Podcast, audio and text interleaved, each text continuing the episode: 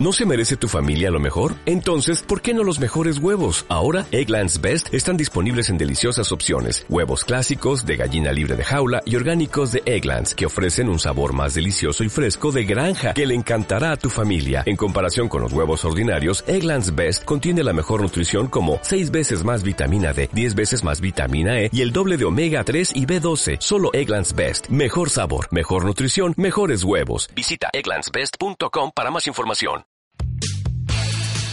Edoné, tu podcast de sexualidad.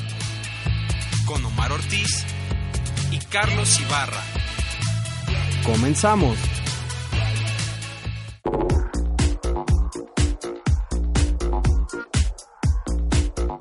Bienvenidos a Edoné, el lugar donde coges tú, cogemos todos.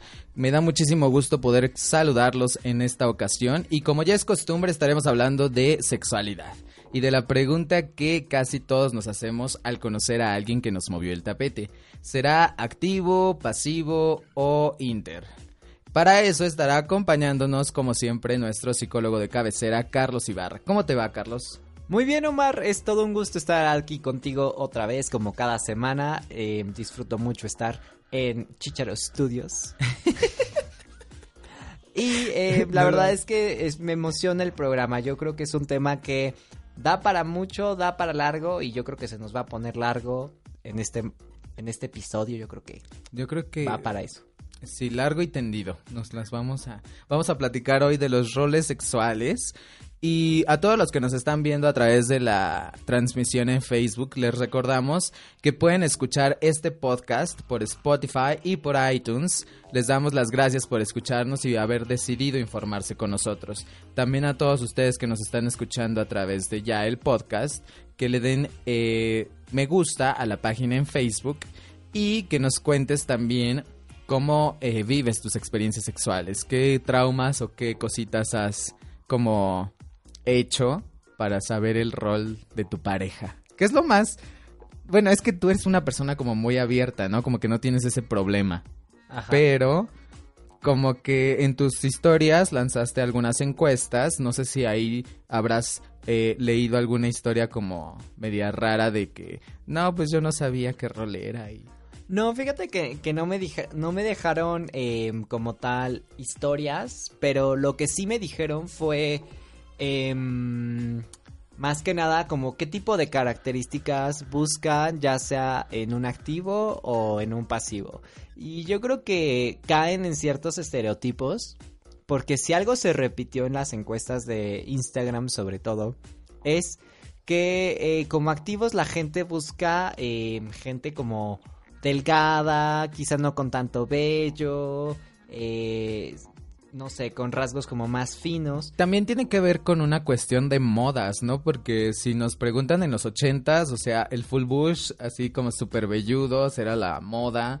Eh, las películas eh, pornos de, esa, de ese tiempo, pues como que reflejaban eh, un montón de vello, inclusive en mujeres.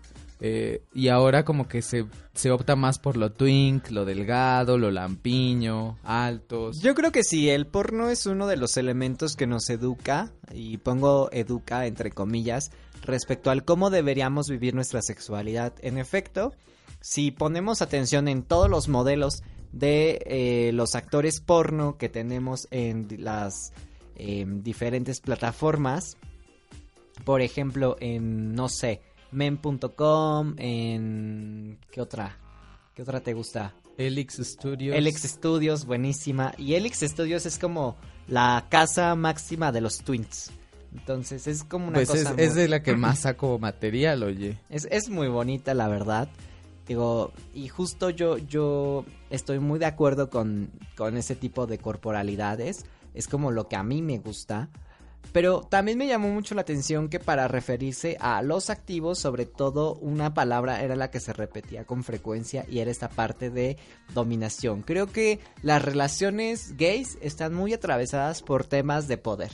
O sea, como en esta parte de quién ejerce el dominio sexual sobre su pareja. Todas las relaciones yo creo que tienen ese, ese detalle que también es un detonante erótico que puede ayudarnos a vivir la sexualidad de otra manera, ¿no? Y eh, de eso vamos a estar hablando, yo creo, en los otros bloques. Fíjate que me están haciendo una pregunta interesante en, en esta transmisión en vivo por Facebook. Y me preguntan básicamente por qué a las personas les preocupa tanto el tamaño del pene y por qué les importa que tengan eh, o no el dinero. Eh, dine- ¿Dinero? Sí, dinero. o sea, no sé. Yo creo que el tema del pene es algo tan recurrente porque te cuento que en esta semana Ajá. fui a, a dar una serie de conferencias en una en una universidad, pero fui a la parte de prepas por temas de de privacidad, no voy a decir a qué prepa fui, pero el punto fue que abrí como el espacio para que los adolescentes me hicieran una serie de preguntas respecto a sexualidad y en varias ocasiones se repitió la pregunta de cómo puedo hacer que mi pene crezca. O sea, creo que no es algo únicamente de los hombres gays. Yo creo que a la gran mayoría de, los hombres les, preocupa el tamaño de su pene. Es que ya lo habíamos hablado en otro podcast, ¿no? El hecho de que estemos viviendo en una, sociedad, sociedad, en una sociedad como falocéntrica, realmente no, no sé, no sé qué esperar de eso. Pero ya habíamos también dicho que en mi caso no es como que muy necesario el hecho de que el pene esté como muy grande. Ay, para mí sí es fundamental. Vamos a seguir hablando de eso en el otro bloque. Mientras tanto, algunos hedonistas que nos escucharon en podcast pasados nos han escrito y nos han hecho llegar algunos comentarios preguntando en dónde se pueden hacer alguna prueba. Eh, para los que apenas van como empezando a escuchar estos podcasts, los invito también a que escuchen el podcast número 7 y 8 en el que estuvimos hablando de VIH y eh, ahí eh, pues se nos pasó este datito y yo creo que si bien la clínica de la Condesa es conocida a nivel nacional por sus servicios, en nuestro estado, ¿dónde podemos realizar eh, estas pruebas y para qué infecciones, Carlos? Pues mira, por ley, todas las clínicas, todas las unidades de salud tienen obligadamente que tener pruebas mínimo para VIH. ¿No? Eh, con que tú seas derechohabiente a, al IMSS o al ISSSTE, en tu, en tu clínica, en la que generalmente te atiendes, te tienen que dar la atención. O sea, si tú solicitas una prueba para VIH, te la tienen que garantizar. Quizá el personal en ocasiones no es el más sensibilizado, por lo tanto, si viven aquí en Pachuca, mi recomendación sería, si quieres realizarte una prueba de detección para VIH, los lugares que te recomiendo son em, Centro de Jesús, eh, Centro de Salud Jesús de Rosal, que está ubicado frente al Parque Pasteur. Capacits Pachuca, el centro ambulatorio para, eh, la atención en SIDA e infecciones de transmisión sexual, que está ubicado en la carretera a Actopan, a más o menos 200-300 metros de Torres de Rectoría. Y por supuesto con sus amigas y amigos de las organizaciones de la sociedad civil. En Por este ejemplo, caso, RITS. por ejemplo, RITS, por ejemplo, SEINAC. Y bueno, hay algunas más que, que también aplican pruebas. Y eso es específicamente en VIH. Pero les cuento también que no hay un- ningún estudio eh, que te revele todas las pruebas, digo, todas las infecciones eh, de transmisión sexual. Hay em, pocos estudios en realidad en infecciones y entonces los que yo generalmente recomiendo que se realicen sí o sí son pruebas eh, de detección para sífilis, es decir, el BDRL, aunque también hay pruebas rápidas que ya te de- detectan VIH y sífilis. Eh, y en el caso de las mujeres, el papá Nicolau. Porque las demás infecciones de transmisión sexual generalmente presentan signos y síntomas muy claros. Y entonces eh, el médico, pues, te lo detecta rápido y te lo trata a tiempo, ¿no? Pero también tiene que ver con un tema de que conozcas tu cuerpo y de que te des cuenta de que algo puede estar ahí y que no estaba antes, ¿no? Entonces tener estrategias de autocuidado y de conocimiento corporal es fundamental. Ok, entonces rápidamente en el Centro de Salud Jesús del Rosal, enfrente del Pasteur, y en Capacit, que está ahí por rectoría de la Universidad Autónoma del Estado de Hidalgo, ¿no? Sí, en efecto.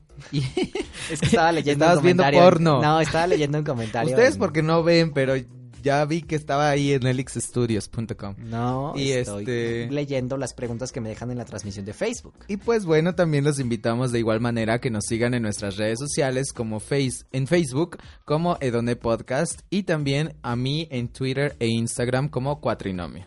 A mí en Facebook me encuentran como Carlos Ibarra y en Twitter me, me encuentran como arroba psico-cali. Cali con doble I. Entonces, no se despeguen de aquí. Eh, yo creo que regresamos en el segundo bloque a hablar de roles sexuales. ¿Es usted de los que no le entra todo? Ahora le cabrán hasta los huevos. En su nuevo refrigerador Mave, ahora tendrá espacio de sobra. Para que le dejen la leche adentro, refrigeradores Mave. A la nueva línea blanca, sáquele provecho.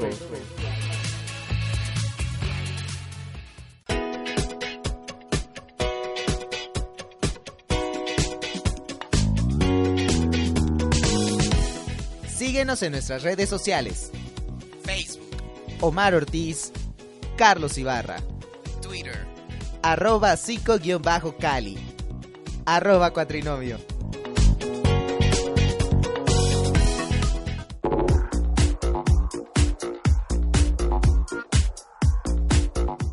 Continuamos con Edone, tu podcast de sexualidad. Y en esta ocasión eh, hablaremos, como ya les habíamos dicho en el primer bloque, de los roles sexuales. Y aquí es donde nuestro experto nos explica cuáles son los roles y de qué consta cada uno.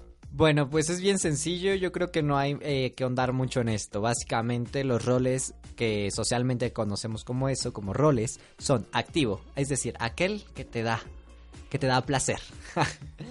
En pasivo, aquel que recibe, ¿no? Aquel que es, que es penetrado. Exacto, eso yo creo que sería el, el, El término el correcto. término correcto, sí, porque dijiste, el El activo que- es el que da el placer, el el placer, que da placer, el, que da, el que te da amor, pues. El que te penetra. Dejémoslo en esos Ok, términos. el que penetra es el activo, el pasivo es el que es penetrado. Aquella persona que se eh, asume como inter, es decir, puede ejercer tanto el rol de activo como el rol de pasivo. Y además hay personas que se asumen como interpasivo o interactivo, dependiendo de sus preferencias. Tiene que ver con una situación quizá más momentánea, ¿no? Como de, en esta ocasión sí tengo ganas de, de ser activo y la mayoría del tiempo me asumo como pasivo, ¿no? O viceversa. Ay, no sé, los inter me provocan mucha Mucha ansiedad. mucha duda. Sí. ¿Por qué? Porque ¿Qué te no hacemos? No, no, es que no sé, hay algunos que como son 50-50 no se terminan como de definir en, en alguno de los dos. Y yo sí estoy súper encasillado, entonces como que digo, güey, dime. Y me dice, no, pues es que soy inter, ¿no? No, es que yo no le veo mayor problema en No. realidad. Yo, yo lo O sea, sé, pero ¿Por qué tener que definirse, definirse en un rol? Porque te satisface mucho un rol solamente.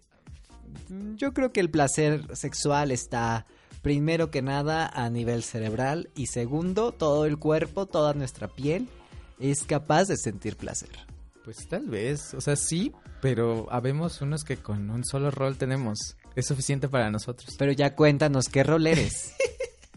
Yo creo que aquí es donde decimos nuevamente que la penetración está sobrevalorada, ¿no? ¿Qué rol eres, Omar? Ya habíamos dicho que soy pasivo. O sea, Ah, no, no, no me da vergüenza, pero. No, o sea, en que- que cada quería- episodio yo creo que si empiezan a escuchar el- este episodio o cualquiera que se les haya atravesado, eh, en todos van a escuchar decirme que soy pasivo, ¿no? No, no en todos dices que eres pasivo. Pues en la mayoría. O sea, si no es mi edad, es mi rol. Si... Te estoy haciendo promoción, es para que salgas Ay, por fin. perdón, vaya. Pero les cuento, eh, aunque ustedes no lo estén viendo, solamente nos estén escuchando. Sí nos es- probablemente sí nos estén viendo. Quién sabe si saques ese video. Pero les cuento que se puso nervioso, empezó a sudar un poquillo, tuvo que quitarse el sudor de la frente. No, es que brillo. Ah. Y no es precisamente por mi talento, entonces estoy Ahora tratando de quitarme así como... Bueno, pero al final del día, ¿qué es lo que más disfrutas tú de ser pasivo? Yo creo que empezaría primero mi comentario con el hecho de decir nuevamente que la penetración está sobrevalorada. Y te voy a Totalmente. explicar por qué.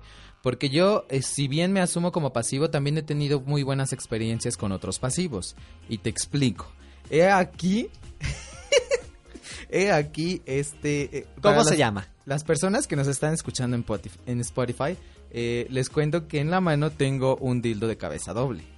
Entonces, eh, yo la verdad es que desde que comencé mi vida sexual, creo, me he sentido muy atraído por las figuras, eh, em, valga la redundancia, como, como físicos de las personas que se asumen como pasivas y que tenemos el estereotipo de pasivos, es decir, delgados, eh, como lampiños. Yo creo que si alguien nos ve a ti y a mí juntos en la calle y no nos conoce, pensaría que eh, tú eres activo y que yo soy pasivo, ¿no? Yo creo que sí. Ese, ese también ha sido un problema porque físicamente a mí me... como que a- me asumen como activo o como interactivo, cosa que nada que ver. Y pues seguramente a ti te, te asumirían como pasivo. A mí la gran mayoría del tiempo, sobre todo en espacios, llamémoslos de encuentro, me han asumido en, yo creo que 8 de cada 10 veces me asumen como pasivo. Es hasta que revelo mi, mi arma secreta. que, que dicen, ok. Tenía un amigo o conocido en la Ciudad de México cuando yo vivía allá que decía que él cuando tenía relaciones sexuales, él se asumía como activo, pero era como inter más activo. Al final de cuentas, cuando se desnudaba frente a la otra persona, decía, ok, yo soy inter, pero el que tenga, ahora sí como El que, que la, la verga más más grande, grande, va a ser el activo, ¿no? Yo que- siempre aplico esa. y que pocas veces él se asumió como pasivo dentro de sus relaciones porque era difícil que él encontrara eh, alguien con el per- con el pene más grande. Entonces, Yo aplico esa de- y de verdad es algo que, que he visto que generalmente los inter aplicamos. Eh, Como en este sentido justo falocéntrico y de demostrar eh, mayor quizá virilidad y poder, ¿no? Desde una perspectiva eh, un tanto mm, construida socialmente, pero sí es algo que pasa. Y yo lo he aplicado en un sinfín de ocasiones y me pasa como tu amigo de la Ciudad de México. O sea, ha sido mm, mayoritariamente activo en esas situaciones. Sí, en esas situaciones sí. Pero, por ejemplo, en mi caso, como Inter, a mí me pasa algo muy interesante. Yo tengo como mis temporadas. Tengo mis temporadas en las que nada más quiero eh, ser activo. Y aunque me pongan una de 22 centímetros, digo, no. Activo. Y hay temporadas en las que, aunque el chico con el que esté sea como todo el físico que me gusta de un pasivo, es como, no, mm, quiero una verga, ¿sabes? Es, es, a mí así me pasa, yo tengo mis temporadas, yo, igual y voy a empezar a cal- calendariz- calendarizarlo y entonces nos, nos daremos cuenta que quizá en invierno soy más pasivo y quizá en primavera soy más activo. No encuentro una relación. Sin embargo, te entiendo esa parte, ¿no? Como que por temporadas. Lo he escuchado perfectamente. Mi temporada es mi vida. Porque yo siendo pasivo realmente lo disfruto mucho. Es una de las pocas cosas que realmente me gusta. Que creo yo que las desarrollo bien. Y que por otro lado, pues como que no he tenido quejas. ¿Eres power bottom? No, ¿No? no, no, o sea, también tengo que decir que soy y que no lo no soy. O sea, realmente no me asumo como power bottom. Eh, mm, no siento que tenga las características para hacerlo. ¿Te han Y- hecho fisting? No, jamás. Y no es algo que me llame la atención. Tal vez en algún momento, ¿no? Pero por el por este momento no me está llamando Es que yo nada creo que son como cosas que están uh, un poco estereotipadas con los pasivos, ¿no? Que que somos entrones y que Ajá, dulceros y, ajá. y super power bottom y que aguantamos todo, pero no. Yo, bueno, mi personalidad tú sabes cómo es y para, la para las personas que me conocen, o sea, realmente no soy una persona como muy aventada. Soy como muy limitante, como que sí me gusta, pero ya, ¿no? Una probadita y ya. en cuestión de, en general. Y yo creo que aquí también podríamos decir que en el caso de las parejas lésbicas, eh, es la misma premisa, ¿no? Yo creo que la pasiva es la que es penetrada por la activa e inclusive podemos usar los mismos términos en las relaciones heterosexuales. En realidad aquí voy a hacer una pequeña acotación porque eh, en la experiencia que me han comentado mis eh, compañeras y amigas lesbianas, me han dicho que eh, también ahí la, la penetración está muy sobrevalorada y que en la gran mayoría de las de los contactos sexuales lésbicos no hay per se una penetración. Hay como más un tema de, de frote, de faje, de no sé, un poco más de, de ocupar toda la corporalidad y no concentrarse solamente en los órganos sexuales. Yo creo que ellas se huelen, se sienten, se prueban, se tocan, se frotan, Mientras que nosotros, o sea, somos como de, ah, sí, te la meto ya. Justo eso, eso que comentas, eh, me lo dijeron en la encuesta que realicé en Instagram. Y me dijeron algo así como, porque yo pregunté, ¿cuáles son como las características de tu, de tu activo ideal?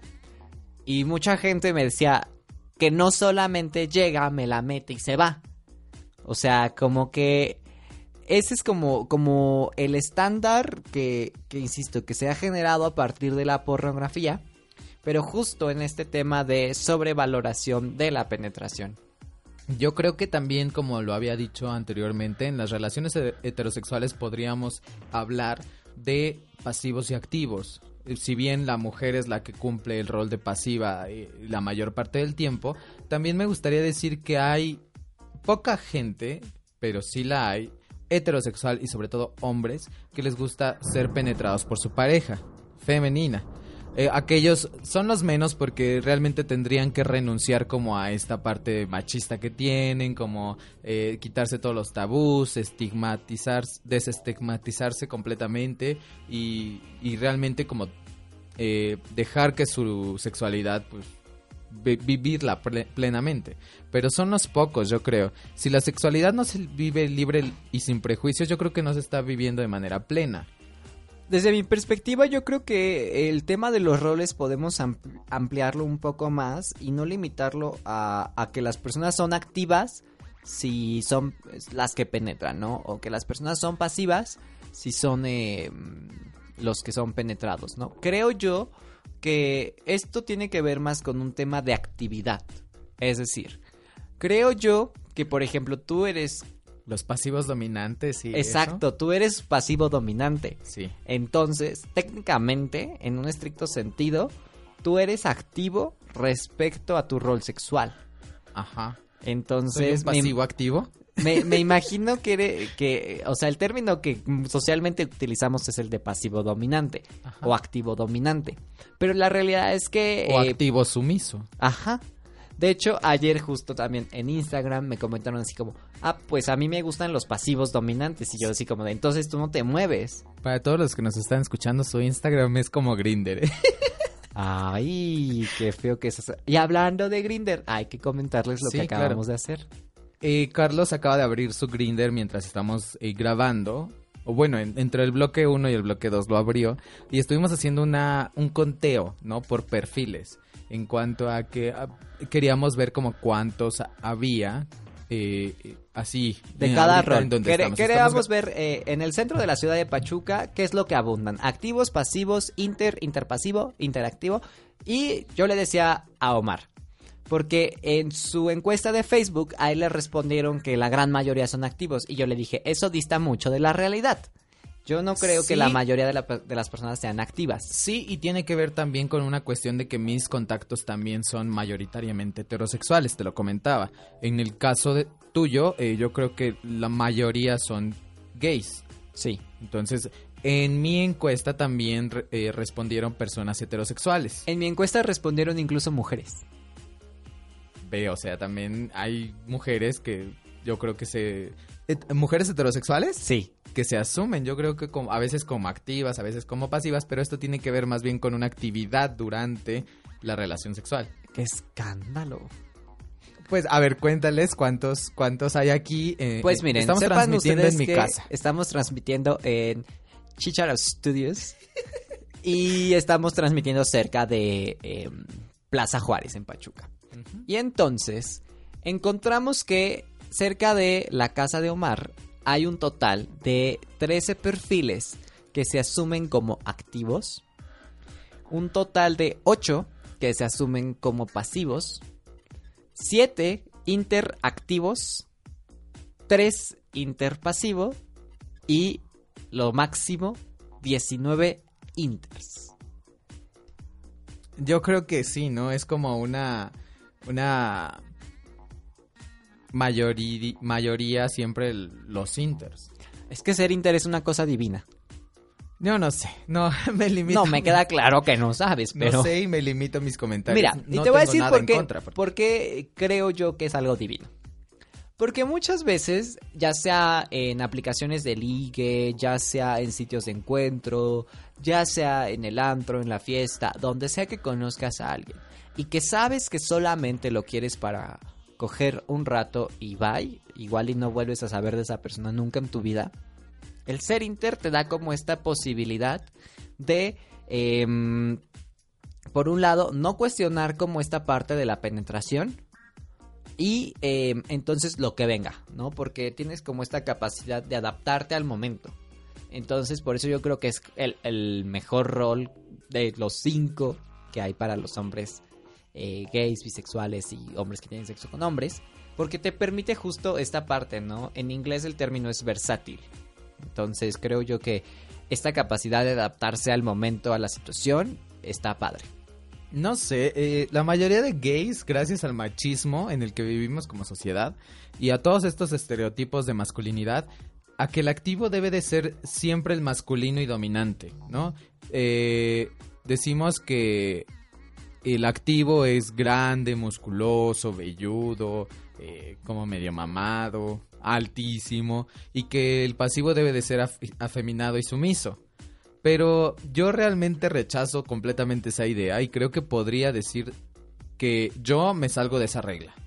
O sea, a mí inclusive acabo de encontrar un video en Twitter, les cuento. ¿Sales tú No. haciendo porno? No, no, no, unos Mm. actores, pero eh, hay un chico como colegial super twink, delgadito, lampiño, chinito, que es el activo y precisamente como que, o sea, se está cogiendo a un vato súper grande, musculoso y así. Y esa idea realmente me excitó muchísimo. Son pocos los videos que he encontrado de esa temática, pero no sé, como que yo salgo de esos estándares. Por eso yo precisamente al principio comentaba que la mayoría de las relaciones que he tenido son con personas que si tú ves en la calle categorizarías de pasivo, de twink. Pero que al final de cuentas, pues he tenido como la suerte y la fortuna de que sean inters o activos.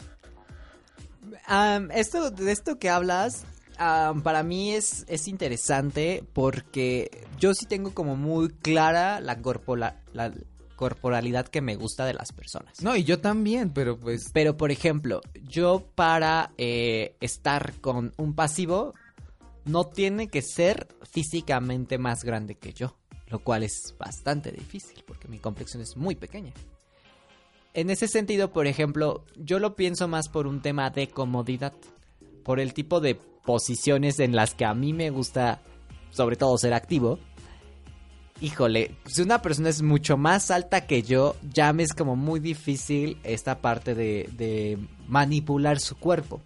Porque de hecho yo como activo sí soy bastante más dominante. Como pasivo soy totalmente sumiso. O Ahí, sea, yo, ahí yo quisiera hacer una acotación y hacerte una pregunta, porque no tenemos un activo, o sea, tú te asumes como Inter, pero las veces que has fungido como activo, leí en tus historias también que te decían que la mayor parte de la gente, pues obviamente no quiere como un bulto ahí en la cama, ¿no? Quiere como que también te muevas, inclusive si eres pasivo. Pero en cuanto a que tú eres activo, también quieres como que la- el pasivo se... pues haga algo, ¿no? Claro, sí, súper. Pero, pero, ¿dónde está esa línea en donde no eres un pasivo dominante, como en mi caso, pero que tampoco eres un bulto ahí tirado, una almohada, algo así, un cuerpo en al que se lo están metiendo? Un, un cuerpo inerte. Ajá, o sea, yo realmente no encuentro un, yo no, yo no encuentro un equilibrio. Yo me asumo como pasivo, pero siempre termino dominando. Ajá.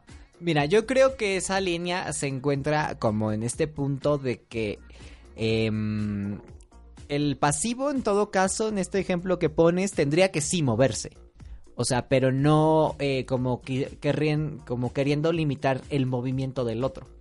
Por ejemplo, a mí lo que disfruto mucho en ambos roles es que un rato se mueva él y que otro rato me mueva yo independientemente del rol que esté llevando.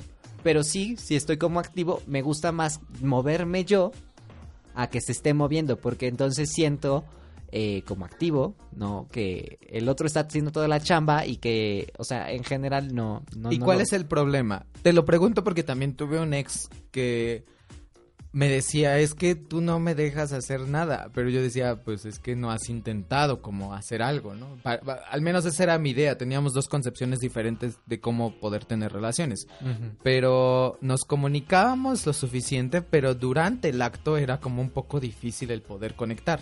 Eh, él siempre me decía, es que no me dejas hacer nada, y yo, pues, güey, o sea, tampoco es como que te esté amarrando, pero dime qué, qué, qué, qué quieres que haga, ¿quieres que realmente me tengas como un una almohada o, porque o sea Yo creo que también tiene que ver con otros componentes, por ejemplo, como pasivo, eh, o sea, el estar ahí sin hacer absolutamente nada, y digo, nada, nada, nada, literalmente, o sea, ni un ruido, nada, o sea, es, es como una almohada. ah ok Es- entonces es, terrible, eso es un, ter- un pasivo bulto. ok entonces te refieres a que como pasivo podríamos entonces mantenernos eh, moviéndonos un poco Ajá. en menos cantidad que ustedes y por otro lado también excitarlos de otras maneras como gemidos, caricias, besos, Sí. sentirlos como un poco más, no sé, a lo mejor decir alguna cosa que le pueda excitar a mi pareja. Sí, por ejemplo, incluso, eh, no sé, depende mucho de la posición en la que te encuentres, pero, eh, por ejemplo, tomarle, no sé, si estás con tus piernitas abiertas, tomarle de la cadera, de las nalgas, y entonces acercarlo más a tu cuerpo. Ahí, por ejemplo, tú puedes dominar un poco la penetración, pero al final, como él tiene como esta, llamémosle ventaja de que está de pie, entonces sigue llevando como más el control, pero aún así tú estás como controlando parte de la situación. Entonces, creo yo que cogerse las almohadas o las tablas o eso es, es terrible, terrible, terrible. Sí, y para mí también me genera muchísima frustración porque mi, mi novio me contaba, ¿no? O sea, es que ¿Tu realmente... novio o tu exnovio? bueno, mi exnovio, Ah. Lapsus, eh, me decía que pues él no disfrutaba del todo nuestras relaciones porque eh, terminaba yo como haciendo todo y a él le gustaba como participar un poco más. Nunca nos entendimos y pues por eso somos exnovios, yo creo, ¿no? Ay, qué triste. También tengo una queja para todos aquellos que dicen en Grinder que son interpasivos. O sea, yo tengo un problema en ese Con los inter. ¿sabes? Sí, no, no, con los inter, con los que se asumen como interpasivos ¿Por qué? y que al final, o sea, está su, su perfil como interpasivo, le dices, ok, pues va, jalo, ¿no? Eres interpasivo, yo soy pasivo, ok, podemos hacer algo, ¿no? Y me dicen, no, es que, pues, eh, realmente no soy muy activo, eh, o sea, sí, pero, pero, pues, como muy poquito. Entonces, ¿para qué se asumen así o cómo? No sé, no Yo entiendo te esa puedo parte. contar que a- una vez a mí me cogió un interpasivo. No, pues, em, o sea, yo también quisiera, pero pues, a veces se ponen sus moños, como que dicen, no, yo soy más pasivo. Pues, ok, entonces pon pasivo. O desde un momento, eh, no sé, como que sé sincero en ese Creo sentido. yo que en ese sentido tiene que ver con una connotación de eh, poder. ¿En qué sentido? Eh, pues bien sencillo.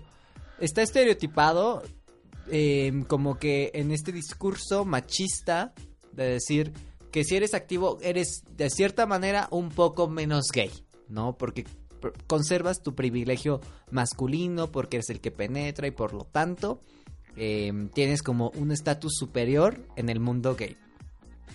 Por eso, muchos activos generalmente su discurso es de, ah, pues es que yo, varonil, eh, con lugar en el centro, Sí, ¿no te ha pasado también que-. ¿No te ha pasado que también los activos dicen, no, es que yo no, a mí no me gusta, a mí me gusta hacerlo con hombres, o sea, no con Sí. jotitos. Ay, ya sé. Eso Es me caga. Ay, pero cuando esos vatos sí aceptan, es como, ajá, no que no. Es que realmente Perra. se están limitando por una idea Sí. que se forman en la cabeza completamente errónea. Nada tiene que ver el hecho de que seas afeminado o no con el hecho de que te pueda dar placer una persona. Y continuando con lo que te estaba comentando, en ese sentido, eh, justo creo que el poner como interpasivo y no de vez en cuando llevar un rol activo, creo que tiene que ver con el decir, eh, pues dentro de estos cinco niveles, ¿no? De jerarquía, llamémoslo de esa manera, pues no estoy en el último, estoy en el penúltimo, entonces pues no soy lo peor de lo peor. Entonces, ¿crees tú que por eso lo ponen? Nada más como por una jerarquía de que, ok, soy más que un pasivo. Sí, yo creo que en muchas ocasiones, sobre todo en este ejemplo que das tú con esto que te sucedió en Grinder con un interpasivo, yo creo que sí. Yo lo que único que, que sí digo es que no tengo problema con los Inter. De hecho, o sea, he tenido cantidad de encuentros con Inter y son muy satisfactorios. Gracias. Pero cuando realmente quiere uno coger, te encuentras con un perfil que te agradó, que dice Inter pasivo, digo, ok, ¿por qué no intentarlo? ¿No? Y te decía desde el principio, o sea, yo no me he limitado con otro pasivo.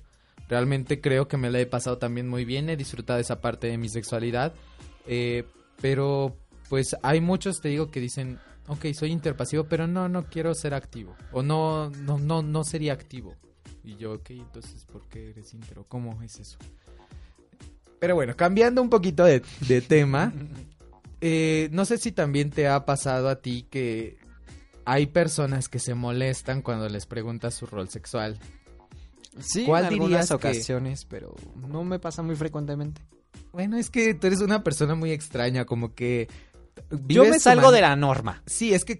Y, y no, no en mal sentido, sino que tú vives tu manera, tu sexualidad de una manera muy, muy como libre, que pues resultaría más bien raro el no poderte decir, ¿no? Soy íntero, soy activo. Pero en este caso, ¿cuál crees que sería el momento más apropiado para comenzar a hablar de los roles? Si bien, ok, entiendo, no es la primera cita, sí hay que hablar de eso porque no quiero verme en la cama desnudo y que decir, "Ay, somos pasivos. Sí. Y sale la coreografía de Lady Gaga. Ajá, o sea, creo que también desde un principio el ser sinceros podría ayudar muchísimo a que la relación... Yo creo que no hay como un momento clave para decir tu rol sexual. Incluso llegando a la cama, o sea, es que tiene que ver con esto que, que estamos comentando. El decir, ok, los dos somos pasivos, los dos somos activos.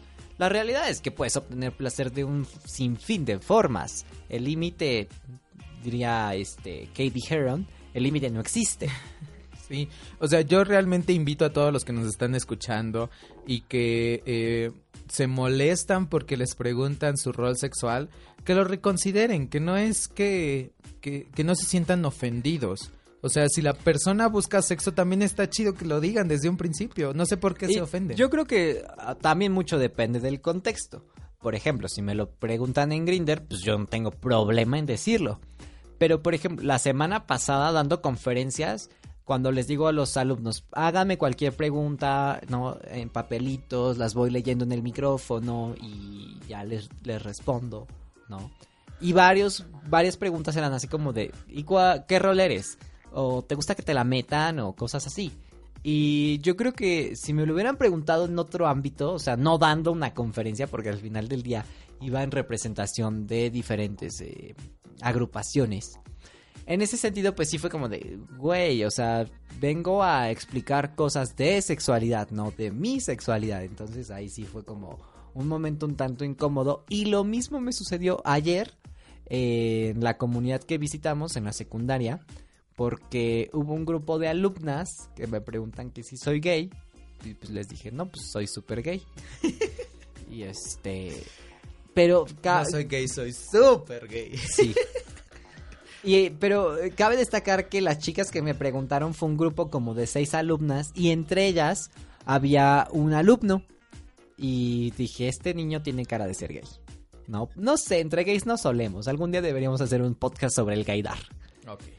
Y no sé, o sea, solamente fue como, eh, pues sí, soy muy gay y luego... Y ya yo, yo estaba redactando un oficio y algo así y este... Entonces al poco rato me preguntaron mi rol sexual y yo dije, a ver, espérate. Son, primero que nada, menores de edad. Acabo de dar una serie de conferencias sobre VIH, o sea, y les dije mi estatus. ¿Por qué me están preguntando mi rol sexual? En esos momentos, a mí particularmente, sí me parece muy incómodo porque tiene que ver mucho con mi trabajo.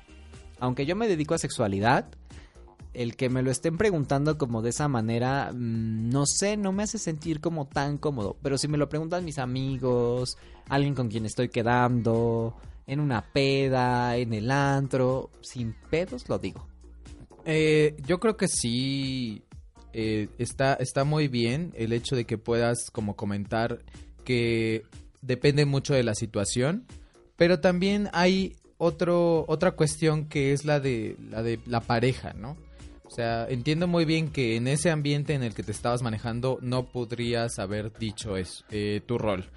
Pero si estás saliendo con una persona una cita, dos citas, tal vez en la tercera ya se- sería como cuestión de... eh, sería necesario el poder hablar de los roles. Nah, es que a mí no me pasa, o sea, yo me acuesto con la gente a la primera. Sí, pero es que tú eres Inter y no tendrías ningún problema. Digo, yo también disfruto mucho las relaciones con otros pasivos. Son muy pocas las que he tenido así, pero no me gustaría tener una pareja eh, completamente pasiva como yo. Entonces, pues ahí es donde radica la importancia de poder hablar bien desde un principio de los roles. En efecto, y pues yo creo que sería como hablarlo con total transparencia, independientemente del momento. Creo que, eh, no sé, o sea, desde que si estás conociendo a alguien y estás saliendo, hay preguntas tan elementales como ¿cuál es tu color favorito? Hasta qué rol eres, hasta cuál es tu tipo de sangre, cuál es tu estatus para VIH. O sea, yo creo que hay que quitarnos la pena de preguntarle a la gente sobre cómo vive su sexualidad teniendo en cuenta el momento. Obviamente no se lo vas a preguntar en la cena familiar, qué horror. hay que quitarnos la pena sí de hacer esas preguntas, pero también hay que quitarnos la pena de poder responderlas. O sea, no sentirnos desde un principio ofendidos porque nos dijeron, ay, qué rol sexual. Ay, pues es que nada más quieres coger. Y, o sea, independientemente, ¿no? Y si sí fuera así, pues qué problema habría. ¿No? Pero bueno, yo creo que hasta aquí nuestro segundo bloque. Enseguida regresamos. Vamos a terminar de hablar. Nada más antes de que nos mandes a corte. Sí. Me acaban de dar un tap en Grinder. Y, ¿Y? fue un Inter. Es que las probabilidades nos decían eso, ¿no? Claro. Listo, mándanos a corte. Enseguida regresamos.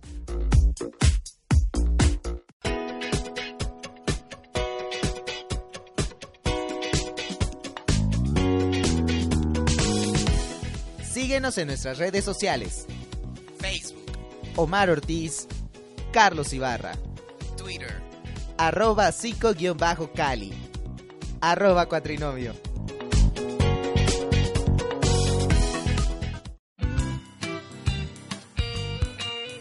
Hey, joven, ¿tiene usted problemas porque se le para constantemente? ¿Le genera angustia saber que lo ha traído parado mucho tiempo? Seguramente es momento de cambiarle la batería. Llévelo a su relojería de confianza y se lo dejarán como nuevo.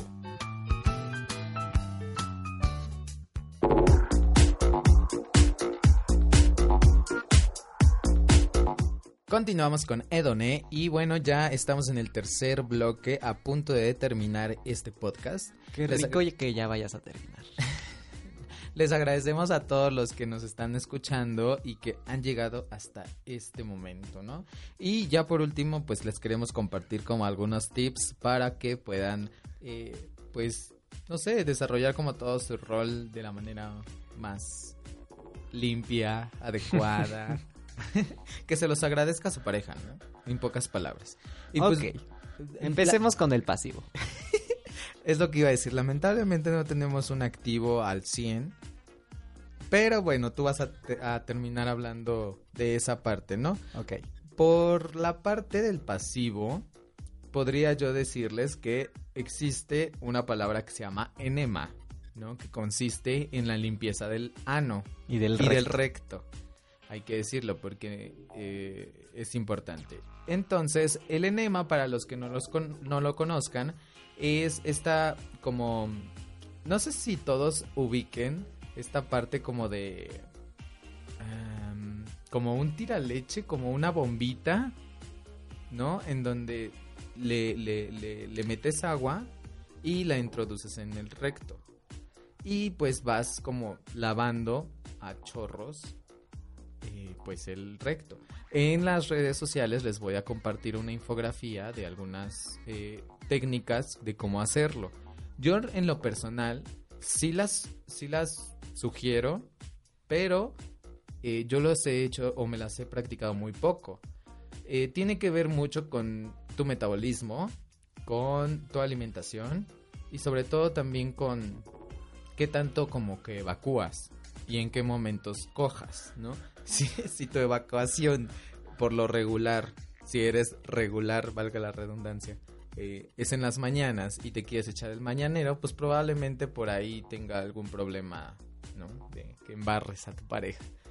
En esa cuestión, pues sí, los pasivos, siento yo, a veces sufrimos en ese sentido porque pues a veces nos apenamos, a veces es un poco como caótica la situación, pero tengo que decirle que existe la posibilidad siempre, a pesar de que te hagas el enema, de que pues puedas llegar como a manchar a tu activo. Y el activo debería de ser lo suficientemente considerado como para decir, ah, ok, pues fue un accidente, ¿no? No pasa nada, sigamos. Porque no sé si te ha pasado, pero hay activos como muy mamones y que dicen, ay, ya, ya me embarraste. y pues, güey, o sea, es algo natural, es algo normal. Estás cogiendo por el culo.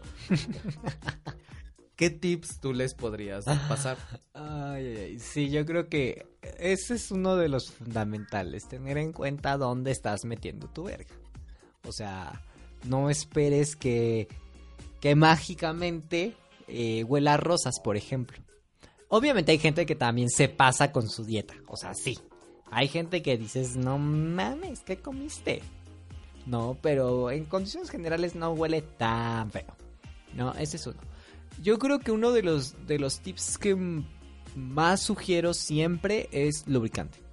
Yo creo que el lubricante es súper importante para cualquier eh, relación sexual que sea penetrativa. Porque tanto te ayuda a ti como lo ayuda a él. O sea, esa es una realidad. Por ejemplo, para mí, eh, yo no soy fan de los, eh, como dicen, pasivos apretados. Porque me cuesta mucho penetrar, ¿no? Y así tengo que poner eh, como mil eh, cantidad de, lubricante y aún así se vuelve una situación media complicada. Entonces creo que el lubricante es súper importante en, la- en las prácticas sexuales, sobre todo las que son anales. Y el lubricante que, que siempre recomendamos es aquel lubricante base agua para que no se genere irritación, ¿no? Para que, porque son aparte hipoalergénicos, entonces no hay bronca. Y eh, en caso de que les guste tener sexo en regaderas, en piscinas, el lubricante que les recomiendo es el de base silicona. Mira, nada más, ese no lo conozco. ¿Es más caro? Sí, es un poquillo más caro y un poquillo más difícil de, de conseguir, pero la gran ventaja es que este es más difícil que se absorba. A diferencia del lubricante base agua, eh, generalmente no solamente lo aplicas una vez. Generalmente lo aplicas, depende cuánto dure tu, tu contacto sexual, pero generalmente son dos, tres, cuatro, depende, ¿no? Y el de base silicona con una vez, incluso con una te alcanza. Wow, ese dato yo no me lo sabía. Pero está bien saberlo. Fíjate que también en estas cuestiones de que no sabía, eh, me he encontrado que pues he cogido con chavitos chicos como de 19, 20, 21 años. Y yo les, mm, eh, cuando llegan aquí a mi cuarto, A Este- Chichar Studios. a Chichos Studios, eh, llegan y, o sea, así como de que, ah, ok, yo tengo condones, ¿trajiste más? No, pues que sí. ¿Y lubricante trajiste? Así de, y se quedan así de, ¿cómo? ¿Lubricante? Y yo, pues sí, ¿no usas lubricante? Y me dicen, no, pues es que yo no uso. O sea, ahí debo de decir dos cosas, ¿no? Una, que el riesgo de que el condón se rompa es muchísimo mayor. Una. Y dos, que también como pasivos agradecemos muchísimo que el activo se preocupe por llevar un, un pues un lubricante. Al final de cuentas yo siempre cargo con el mío porque yo soy de las personas que sí le unta ahí como crema a los tacos, un chinguísimo, pero Para que te este, resbale como agua. Sí, es que ayuda bastante. Claro, Ayuda- estoy de acuerdo. Entonces, yo sí lo tengo como de cabecera. No me gusta utilizar este que tú tienes de Prudence porque a mí me irrita. Yo como que los naturales, como que sin olor, eh, sin sabor, como que los base agua normalitos. Ese es base agua. Bueno, sí, pero este tiene en, en especial eh, sabor Es de uva. y aroma a uva. Entonces, este en lo personal, esta marca a mí me irrita bastante. Ay, aquí Y si de- criticando a Prudence, qué feo que es así. Yo que quería que nos No, patrocinara. Prudence, patrocínanos, pero mejora tu fórmula. Y este. y, y también por otra parte, pues me gustaría recomendarles que tengan una comunicación muy estrecha con sus parejas. O sea, anímense a decirles qué les gusta, qué no les gusta y en qué momentos empiezan ya a sentir incómodos. Porque no todos podemos ser power bottoms, ni todos podemos ser power tops. O sea, la verdad es que eh, el rol que hayas decidido tú desempeñar en tu vida sexual, desempeñalo con gusto y sobre todo eh, porque te, te, te satisfaces a ti mismo, ¿no? Yo creo que otro, otra recomendación que podría darles es, eh, pues hay diferentes técnicas, ¿no? Yo creo que algo que preocupa mucho a, a diferentes activos es el cuánto duran, ya sea sin eyacular o el cuánto les dura la erección. Sobre todo si la tienen grande, ya saben de lo que hablo, ¿no? Entonces, eh, recomendaciones en ese sentido, pues está por ejemplo los anillos, eh, los ring cock, que son divinos. Esos ayudan a que la erección no se pierda, ¿no? Exactamente. Obviamente no hay que abusar de ellos porque pueden generar daños importantes al tejido si se usa de manera prolongada. Lo recomendable es usarlo una hora, pon tú, descansar media hora y ya si quieres volver a utilizarlo, no hay bronca. Esa es una. También eh, el hecho es de que tu alimentación también como activo tiene mucho que ver.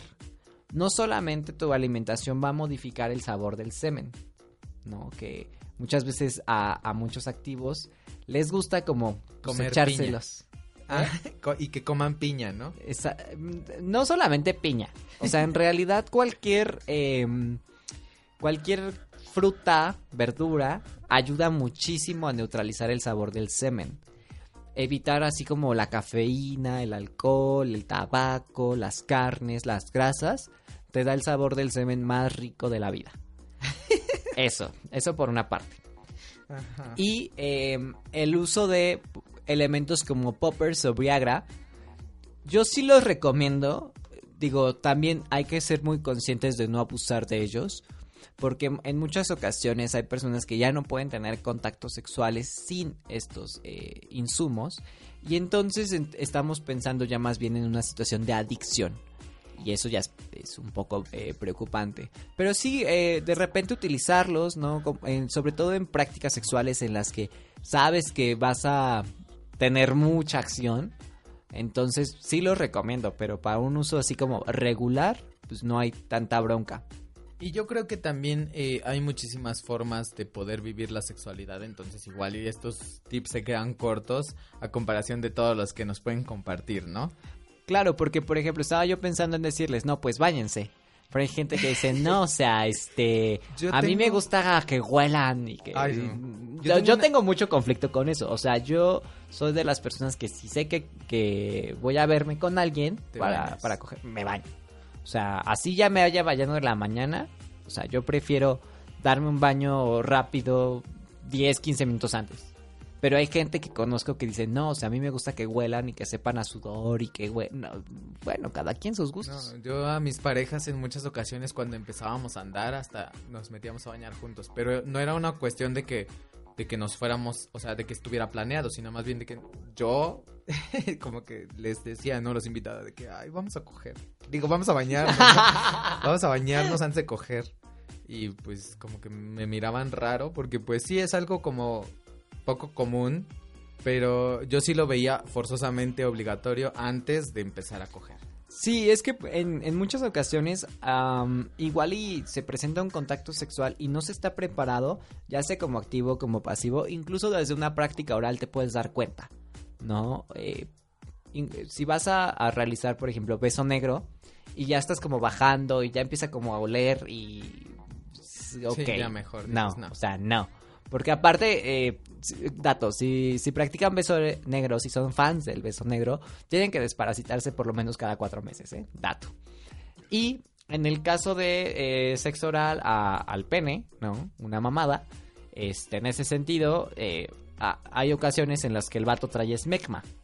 ¿no? Y que es algo perfectamente normal, que todos los días te tienes que bañar porque pues todos los días aparece, pero pues igual y no sé, no le dio tiempo de bañarse hoy, quiere tener contacto sexual, pero pues trae esmegma, ¿no? Entonces así como que practicar sexo oral ahí pues no está tan chido. ¿El esmegma es este residuo blanquecino? Ese requesón, exactamente. El, el que decían Ajá. requesón, ¿no? Ok. Y el beso negro, para los que no sepan, pues es cuando estás ahí como comiendo culo. Dicen en España, ¿no? Cómeme el culo. Ándale, así como, como, eh, sí, cómeme el culo. Pero bueno, invitamos a todos los hedonistas que nos están escuchando a que también, eh, pues, nos compartan algunas prácticas que hayan tenido, algunos otros tips y de manera anónima, pues, si quieren, nos compartimos en la página. Eh, muchísimas gracias por habernos acompañado el día de hoy. Esperamos que les haya gustado. Queríamos como, después de VIH, como tema muy denso y muy informado, queríamos como divertirnos un poco con ustedes y esperemos que haya funcionado, ¿no? Sí, la verdad es que es un gusto poner como el tema de, sexualidad eh, desde diferentes áreas. Entonces yo creo que está como muy chido bajarnos de VIH un rato y ser como más light, ¿no? Está padre. Yo Y creo que Yo creo que también sería prudente el invitarlos a tu actividad, a, tu- a tus actividades esta semana, ¿no? Cierto. Mañana, porque este episodio sale el viernes, mañana los invito a que si están cerca, si pueden estar cerca del parque Siglo XXI, que es el que está ubicado en la Providencia, en el municipio de Mineral de la Reforma, vamos a realizar una feria informativa algunas organizaciones de la sociedad civil. Esto con motivo al Día Mundial de la Salud y nosotros nos vamos a enfocar en, el, en salud sexual y reproductiva. Vamos a estar dando insumos de prevención, entonces les, les invito a que nos acompañen y que estén ahí. Igual y si se presta la, la ocasión estaremos aplicando pruebas rápidas de VIH, eso no, no está confirmado, pero si las llevo y si se presta el espacio y demás, con gusto yo personalmente les aplico su prueba. Ok, ya saben, entonces si quieren algunos condones o necesitan alguna información, pues ahí en Parque Siglo XXI, en La Providencia, en el municipio de Mineral de la Reforma, a partir de la una de la tarde. Y pues hasta aquí el podcast de esta semana. Esperamos eh, escucharnos la próxima semana y les agradecemos su preferencia sexual. Nos cogemos la próxima semana. Hasta luego.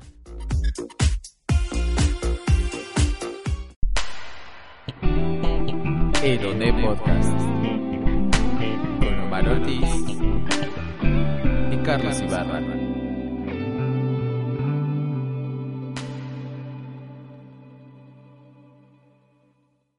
Dale más potencia a tu primavera con The Home Depot.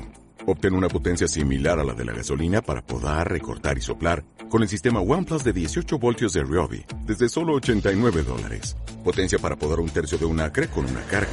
Potencia para recortar el césped que dura hasta dos horas. Y fuerza de soplado de 110 millas por hora. Todo con una batería intercambiable. Llévate el sistema inalámbrico OnePlus de 18 voltios de Ryobi. Solo en The Home Depot. Haces más. Logras más.